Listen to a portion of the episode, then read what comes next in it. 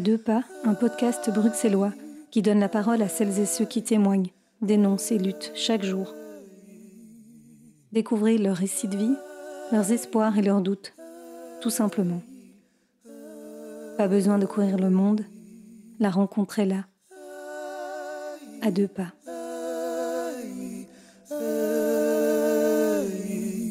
Moi, c'est Mariette. Je suis de nationalité ivoirienne. Et donc, j'ai quitté mon pays depuis 2018. Je suis euh, une personne euh, très joviale, qui a le contact facile et tout. Oui, euh, voilà, et qui se retrouve en Belgique. Comment j'ai quitté mon pays? Pourquoi j'ai quitté mon pays? Je dirais pour des conditions meilleures, à la recherche de conditions meilleures. Moi, je suis du genre, je n'aime pas vraiment donner les détails de ma vie, ou bien quand je sors, j'aime pas trop dire là où je vais, ce que je vais faire. Mais quand tu es hébergé par des personnes, tu redeviens comme un enfant. Tu es obligé de tout le temps dire là où tu vas, de tout le temps dire ce que tu vas faire. Quand, même quand tu as un nouveau truc comme vêtements sur toi et tout, faudrait que tu justifies un petit peu quand même. Du coup, là, tu es en prison. C'est une sorte de prison.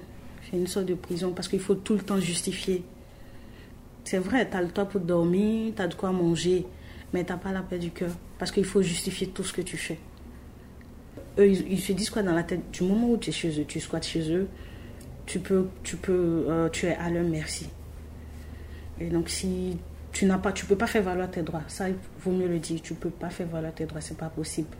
Tu as le choix entre faire valoir tes droits et te retrouver dehors. Ou bien, si tu veux vraiment rester, oublie tes droits quoi. Oublie tes droits et comme je dis, tu deviens comme un enfant. Tu peux pas refuser un service qu'il te demande, même si tu as déjà quelque chose prévu pour toi comme on le dit tout le temps, on est mieux que chez soi. Et donc, dans les débuts, ça va, ça va, mais arrivé un moment, tu as l'impression de, les saouler en fait.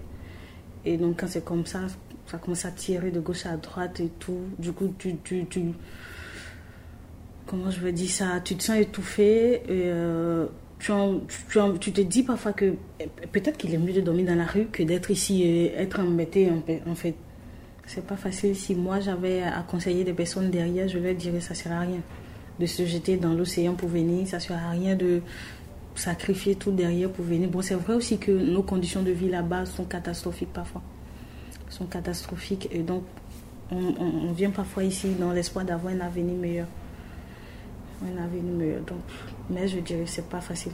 En un mot, je dirais que c'est vraiment, vraiment difficile. Très difficile même. Très, très difficile. Je dirais à toutes les personnes qui sont dans ma situation de ne pas penser qu'elles sont au bout de leur vie. Parce que parfois, quand, quand le souci se présente devant toi, tu te dis, bon voilà, je suis au bout de ma vie. Quoi. De ne pas penser qu'elles sont au bout de leur vie, de toujours chercher, de toujours faire des efforts, et puis bon, ça va aller, quoi. ça ira. C'est ce que je peux dire. Je vois que les sans-papiers vivent dans des conditions de grande précarité. Donc il y a toujours des obstacles devant nous. Nous souffrons en silence, en travail et en lutte seulement pour notre survie. C'est pour ça j'espère que le gouvernement pensera à les sans-papiers, les familles sans-papiers, les enfants, à tous les sans-papiers qui sont ici en Belgique depuis des années et ils n'ont aucun droit dans un pays de droit. J'espère qu'ils font une régularisation pour tous les sans-papiers, comme le Portugal.